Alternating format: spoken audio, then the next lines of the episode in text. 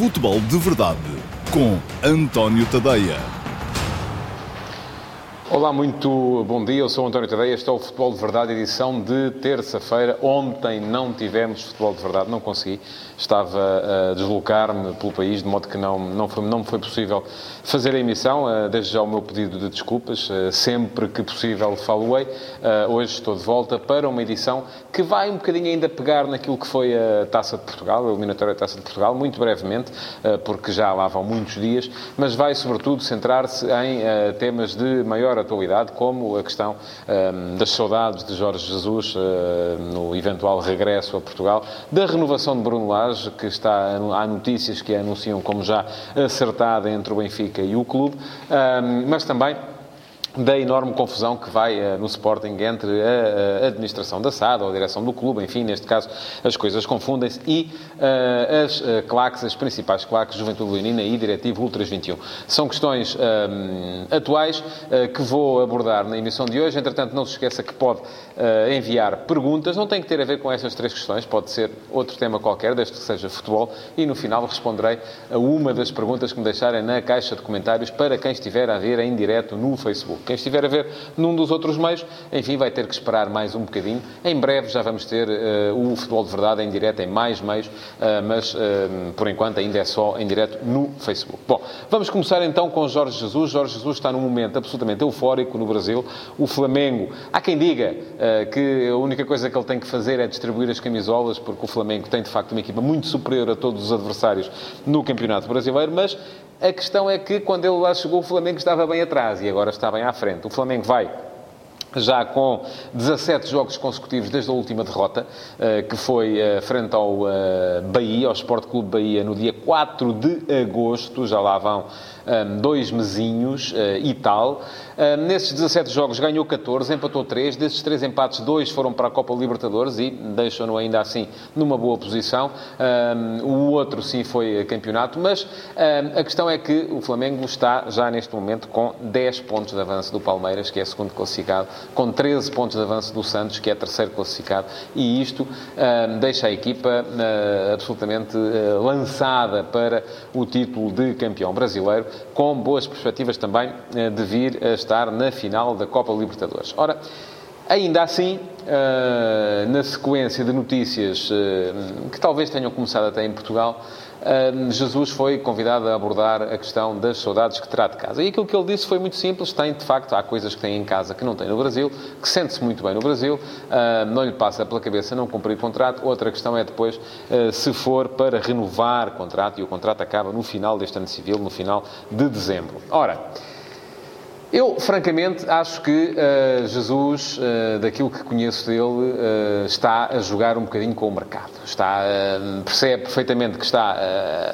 que é muito querido no Brasil, que os adeptos do Flamengo, neste momento, não imaginam a equipa rubro-negra sem ele e, portanto, apesar de estar a ganhar muito bem lá, quererá reforçar a sua posição na Gávea, a posição à frente da equipa do Flamengo, no coração dos adeptos, no coração da, da diretoria. Portanto, tudo isso para, um, para alguém que tem a necessidade de permanentemente ser aplaudido, de permanentemente ser reconhecido o seu valor, como é o caso de Jorge Jesus, tudo isso importa e daí que também ele venha dizer aquilo que é uma realidade. Há coisas que em casa que não tem lá, nomeadamente os amigos, não é? Nomeadamente a família, que, tanto quanto sei, está a viver em Portugal e não está ainda no Brasil com ele. Bom, mas isto não quer dizer que Jesus esteja neste momento disponível para uh, sair do Brasil e para voltar a Portugal. Há uma ou duas coisas que o fariam pensar duas vezes, uh, não creio que elas estejam ainda em cima uh, da mesa. Porquê?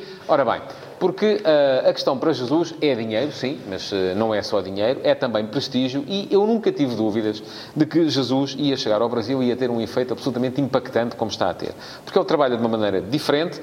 Um, Sou daqueles que acha que um dos problemas no futebol brasileiro neste momento é a qualidade geral dos treinadores, porque eles não são realmente, na, na generalidade, não são treinadores modernos, não são treinadores bem preparados, e isto está muito à vista na forma como a seleção brasileira tem sido constantemente afastada das grandes decisões, precisamente por falta de qualidade de quem a lidera. Mas Isto não quer dizer uh, que, apesar de sempre ter tido a ideia de que o impacto de Jesus no futebol brasileiro ia ser absolutamente uh, brutal, uh, não quer dizer que seja Deus no céu e Jesus na terra, para fazer aqui um trocadilho religioso.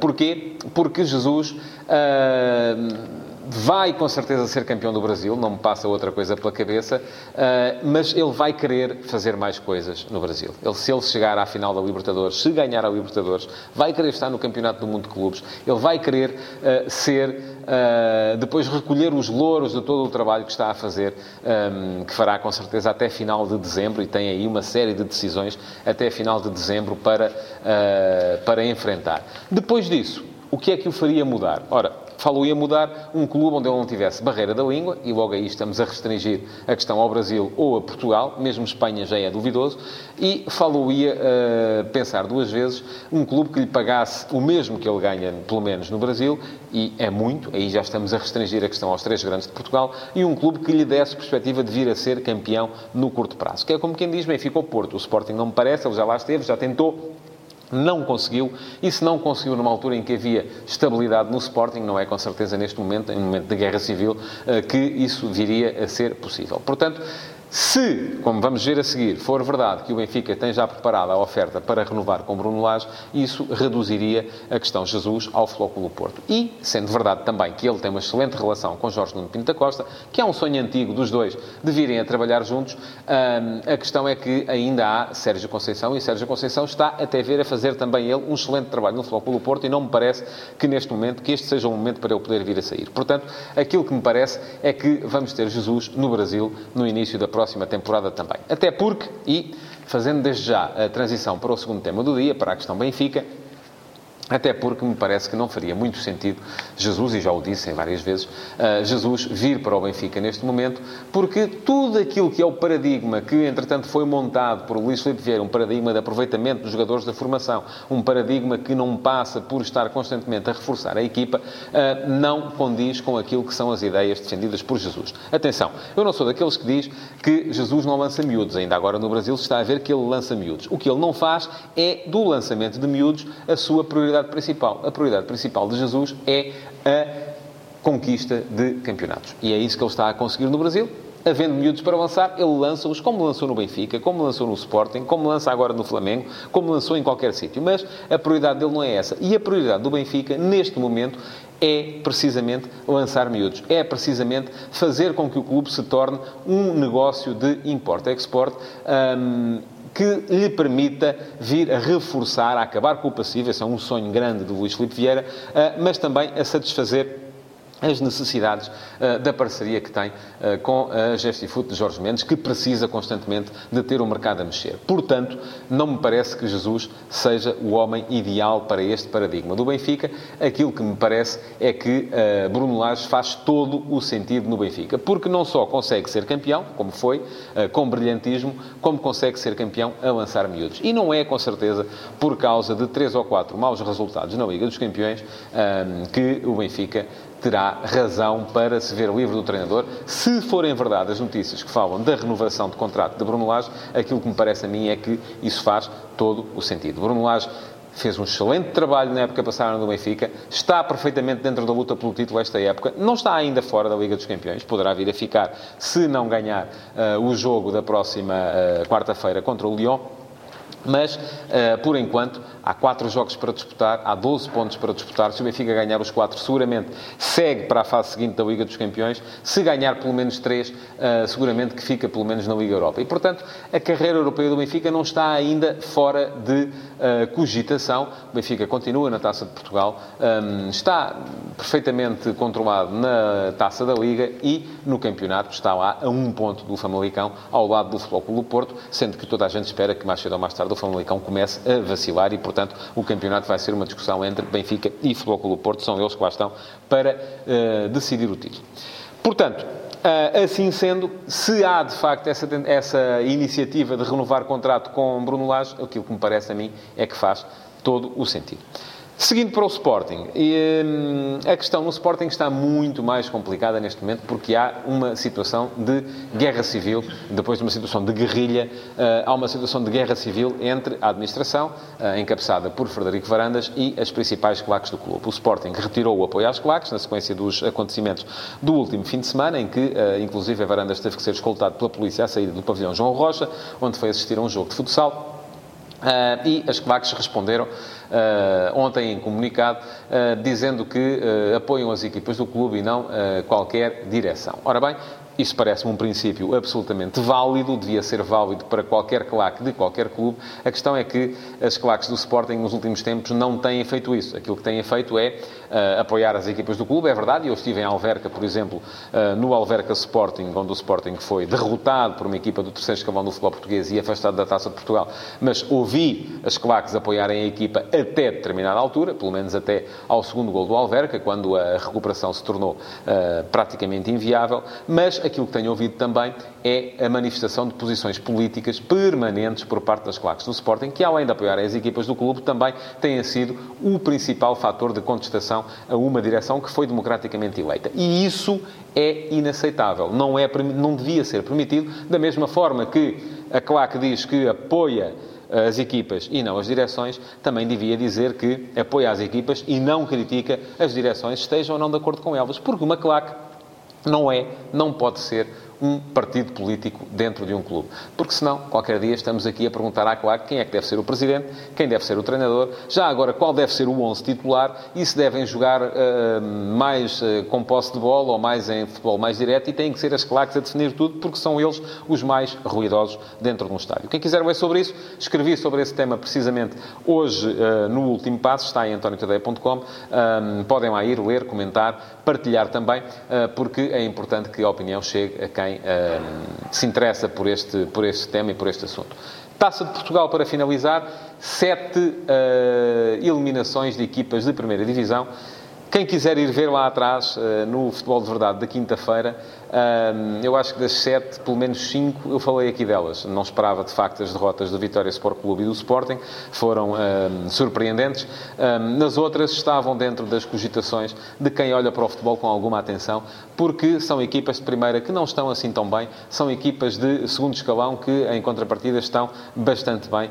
E, por isso mesmo, não foi assim tão surpreendente. Mas aquilo que me leva a pensar é que a diferença entre os escalões é cada vez mais mitigada e isto devia uh, levar toda a gente também a equacionar uh, uma um, evolução no modelo competitivo do futebol português. Falei disso ontem também no último passo. Quem quiser ler, também lá está, em antoniotadeia.com. É só ir lá ao site e uh, ler sobre o assunto. Mas para já, parabéns àqueles que passaram, naturalmente. Um, há equipas ali de segunda divisão e até de, de, de, do Campeonato de Portugal eh, que podem ainda assim fazer uma carreira muito interessante na, na, na Taça de Portugal. Aquilo que eu vi, por exemplo, do Futebol Clube Alverca é uma equipa um, perfeitamente à altura de qualquer equipa da segunda Liga e, uh, portanto, não vejo razão nenhuma para que não possa almejar a chegar uh, bastante longe até nesta uh, competição. E pronto, vamos então tentar responder a perguntas de hoje. Um, e temos aqui uma pergunta do Marco Lopes. Olá, uh, muito bom dia, Marco. Não acha que para o ano, se Sérgio não for campeão, é mais que evidente que o Jorge Jesus será o seu sucessor? Visto que Pinto da Costa também gosta muito dele, qual é a sua opinião? Bom, eu falei nisso e concordo consigo. Acho que um, Sérgio Conceição está a fazer um excelente trabalho, precisa de ganhar alguma coisa este ano. Se não for o campeonato, pelo menos uma taça de Portugal, pelo menos fazer uma boa carreira uh, na uh, Liga dos Campeões, ou, uh, perdão, na Liga Europa, porque o do Porto não está na Liga dos Campeões. Portanto, precisa de chegar longe, precisa de estar numas meias finais, de eventualmente chegar a uma final, para poder validar a qualidade do trabalho que está a fazer no do Porto. Em relação à questão, Jorge Jesus também o disse um, é um sonho antigo, tanto de Jesus trabalhar com Pinto da Costa, como de Pinto da Costa trabalhar com Jesus. Há aqui um problema. É que o contrato de Jesus acaba em dezembro.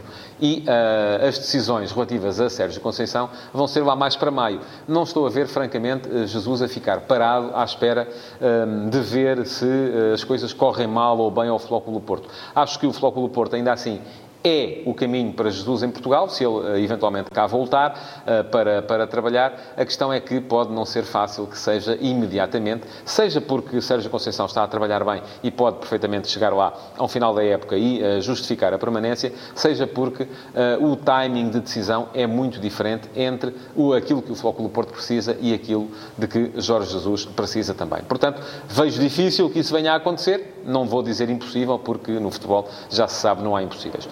Chegamos assim ao fim do Futebol de Verdade de hoje. Um, não se esqueça de reagir, de uh, pôr like, de partilhar, de comentar, uh, porque é muito importante e isso funciona lá no algoritmo do Facebook.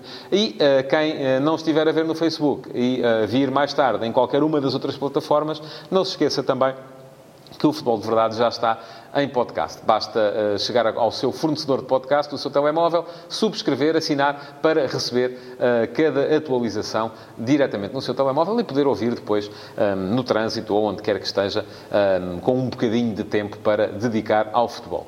Portanto, muito obrigado por terem estado aí e até amanhã. Futebol de Verdade, em direto de segunda a sexta-feira, às 12h30, no Facebook de António Tadeia.